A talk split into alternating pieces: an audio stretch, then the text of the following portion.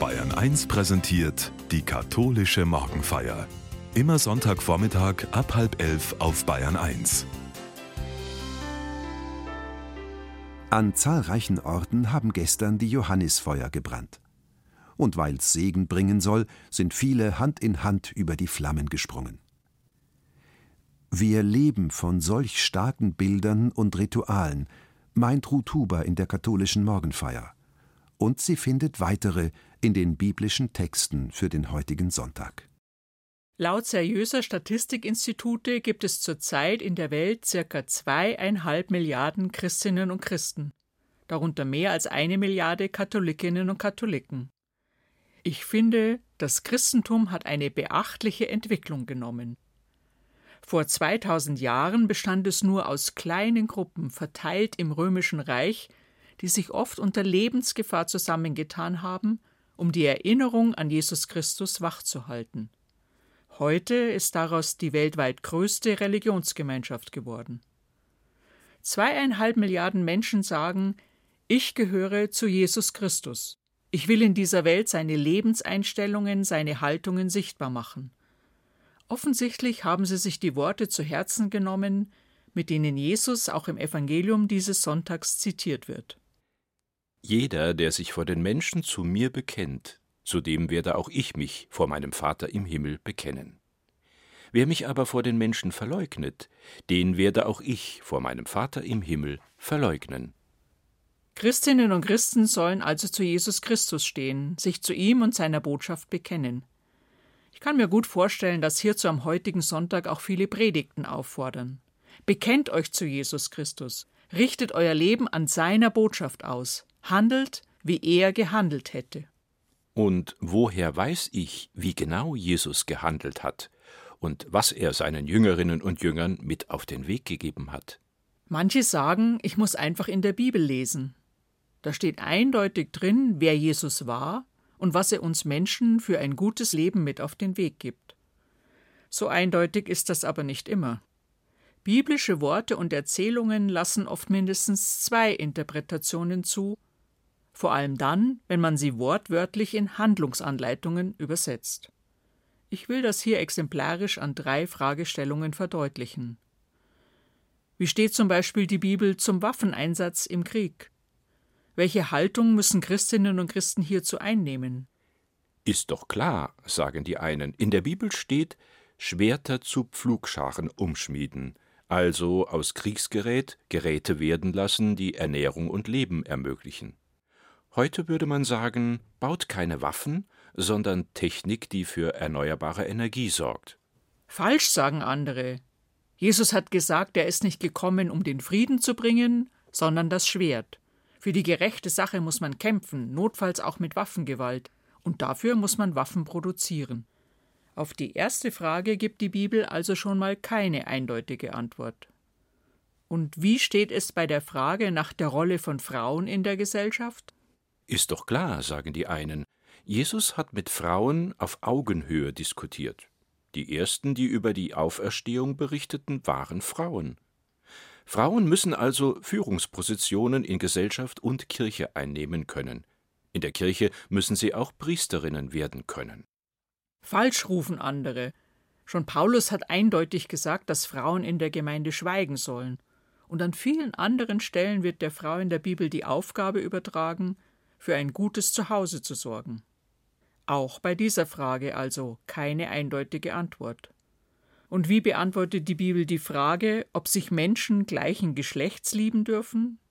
Ob also Männer Männer und Frauen Frauen lieben dürfen? Natürlich dürfen diese sich lieben, sagen die einen. Das Wichtigste in der Botschaft Jesu ist doch immer wieder die Botschaft, dass Gott den Menschen liebt und die Menschen einander lieben sollen. Wenn Menschen einander also in ehrlicher Liebe verbunden sind, ist das von Gott so gewollt und wie sie diese Liebe körperlich zum Ausdruck bringen dürfen, darüber schreibt die Bibel nicht.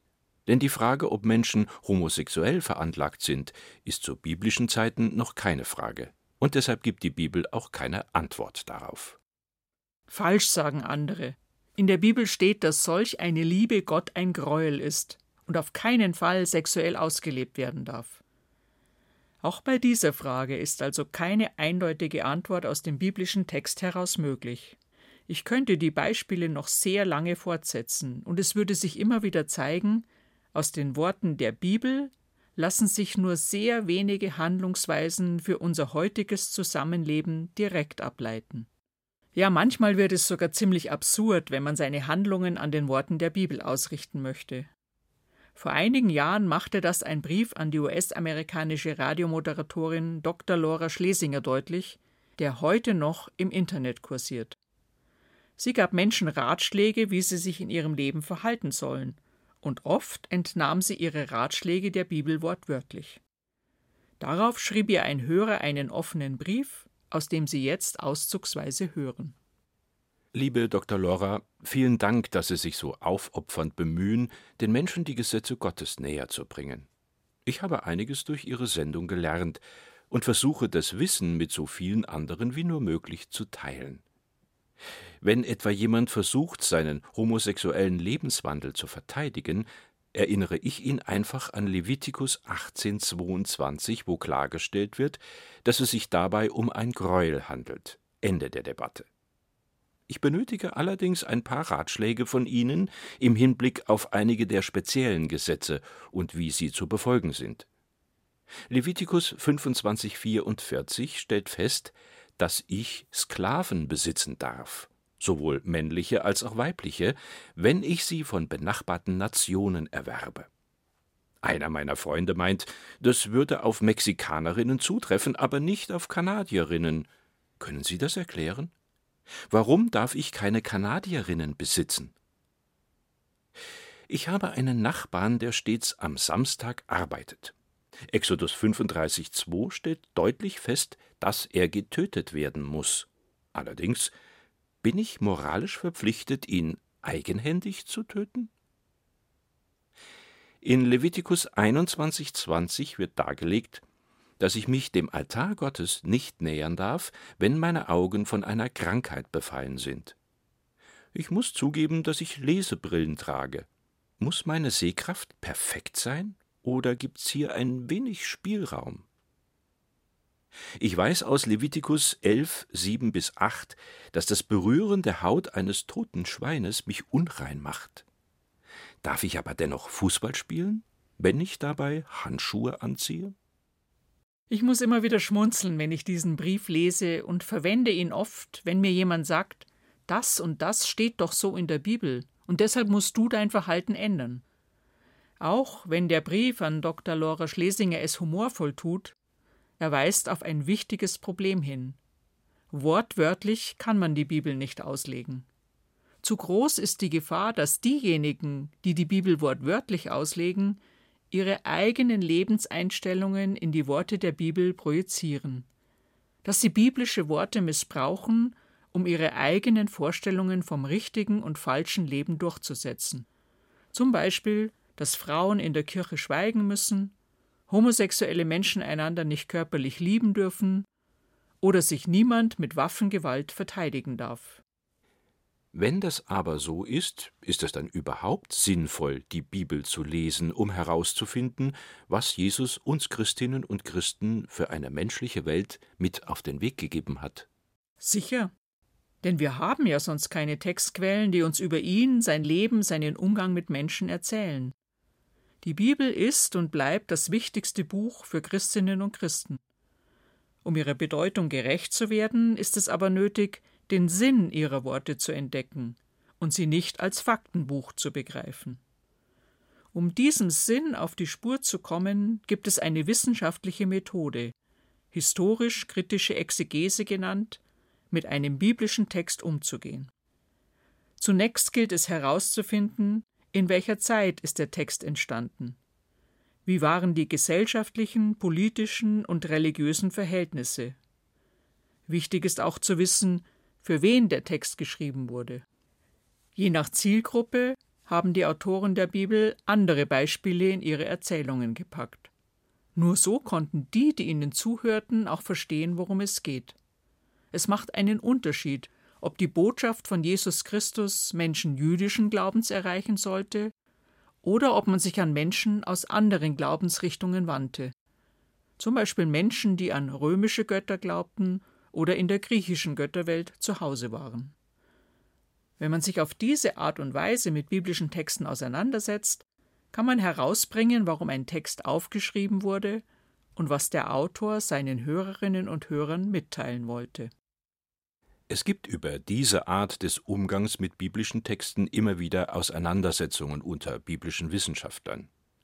Das zerstört die Heiligkeit des Textes, rufen manche und fragen, was es denn bringt, wenn man weiß, warum ein Text sich so und nicht anders an Menschen damals gerichtet hat. Dann weiß man ja immer noch nicht, was der Text uns heute sagen will. Diese Auseinandersetzung ist auch der Grund dafür, warum die katholische Kirche sich erst auf einer Bischofsversammlung in den 60er Jahren dazu durchgerungen hat, diese Art, man nennt sie historisch kritische Methode, als Grundlage für die Verkündigung zu nehmen und diejenigen, die das Wort Gottes verkündigen, zu mahnen, sich vor jeder Predigt intensiv mit der Entstehungsgeschichte biblischer Worte zu befassen.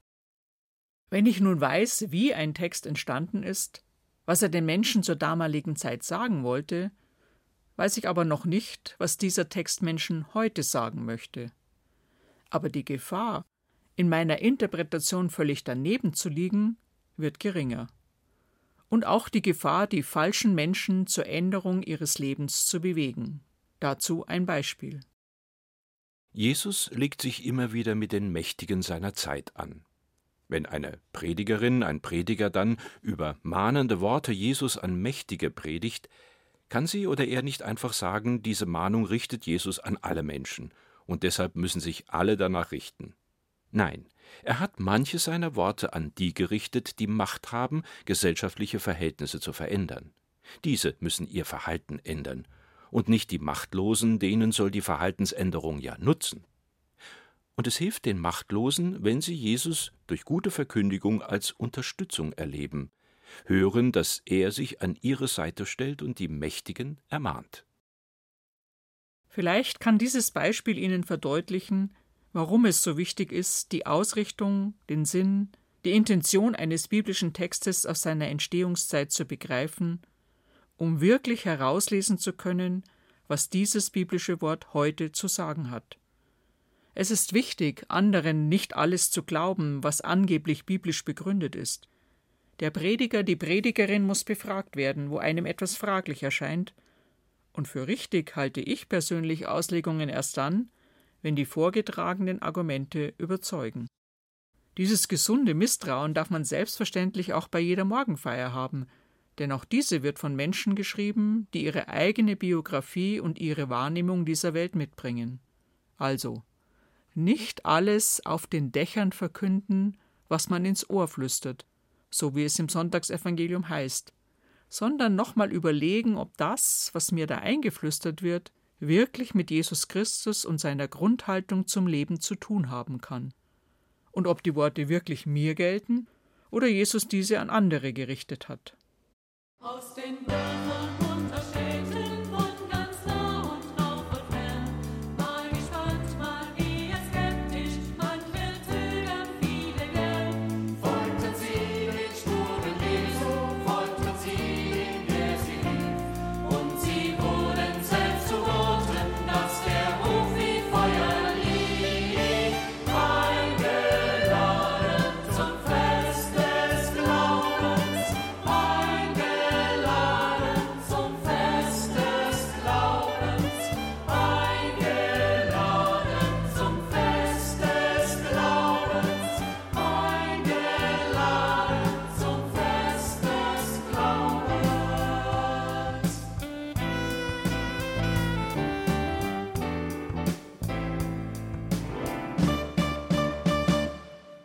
So come and see.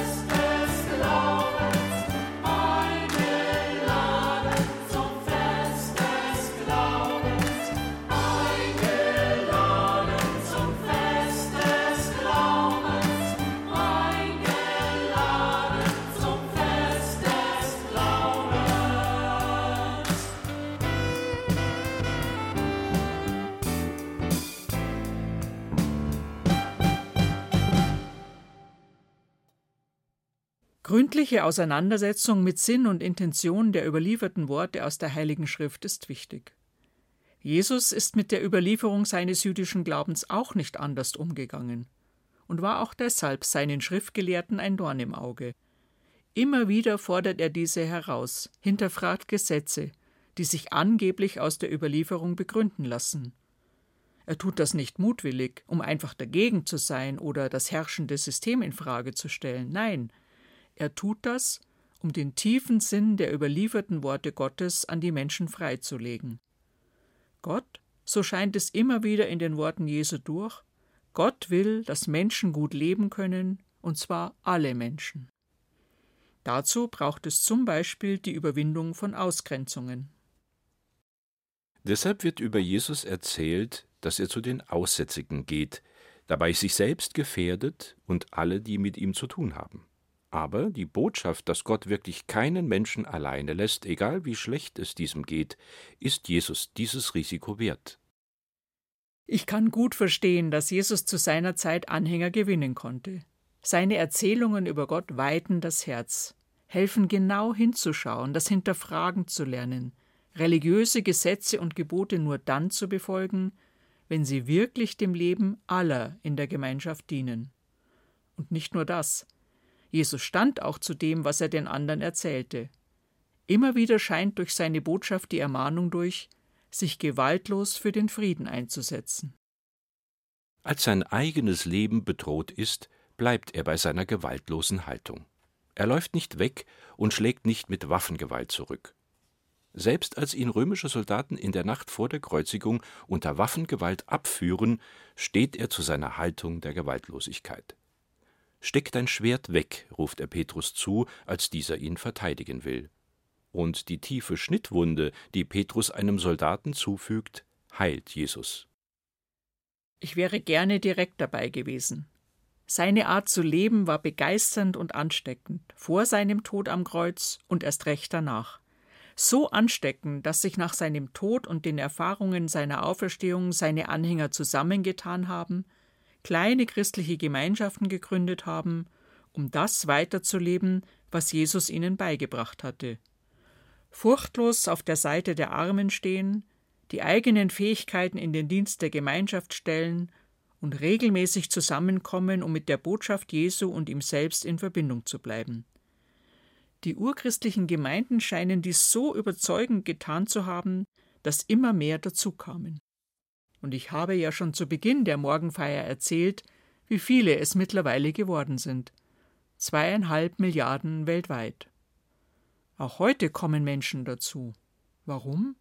Sie können weder Jesus unmittelbar erleben, noch mit den Lebensgeschichten der ersten Christinnen und Christen direkt in Berührung kommen. 2000 Jahre sind eine lange Zeit. Und dennoch bleibt die christliche Gemeinschaft attraktiv, entschließen sich Menschen, sich auf den Namen Jesu Christi taufen zu lassen. So wie Sophie Hase, eine Frau aus einem Dorf in Thüringen.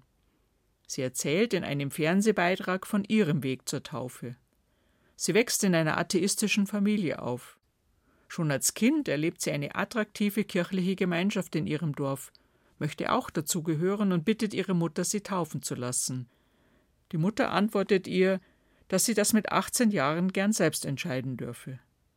Bis dahin legt sie ihrer Tochter keine Steine in den Weg, den christlichen Glauben kennenzulernen, in ihn hineinzuwachsen. Drei Dinge helfen Sophie dabei. Zum einen sind da zwei Freundinnen, die gemeinsam mit Sophie erwachsen werden und aus christlichen Elternhäusern stammen. Neben vielen anderen Lebensthemen sprechen sie auch über den Glauben an Gott. Zum anderen gibt es in ihrem Dorf einen heiligen Ort, einen sogenannten Christuspavillon. In ihm kann Sophie zur Ruhe kommen. Hier kann sie in aller Stille der Frage nachgehen, ob es hinter all der erfahrbaren Wirklichkeit noch eine ganz andere Wirklichkeit gibt, eine den Menschen durch alle Schwierigkeiten tragende Wirklichkeit, ob es Gott gibt. Und noch etwas Drittes hilft Sophie.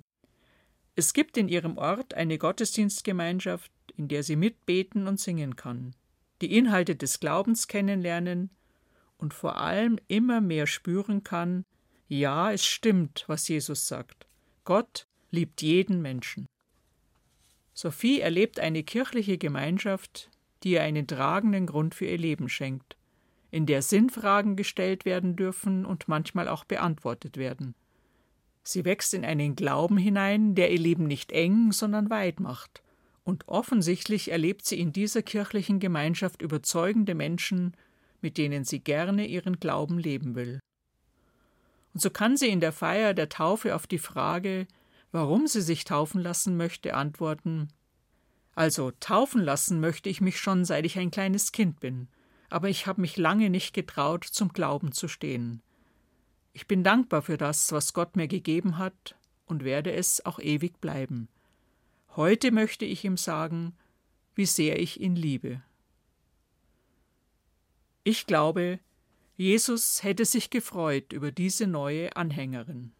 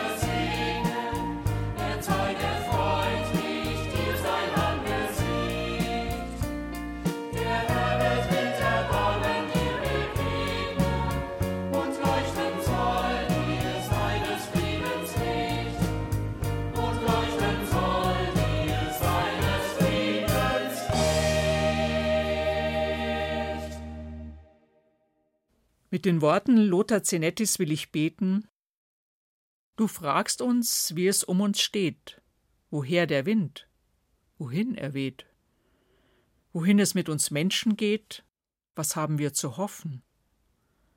Was mit Jesus geschah, soll an dir geschehen. Du wirst untergehen.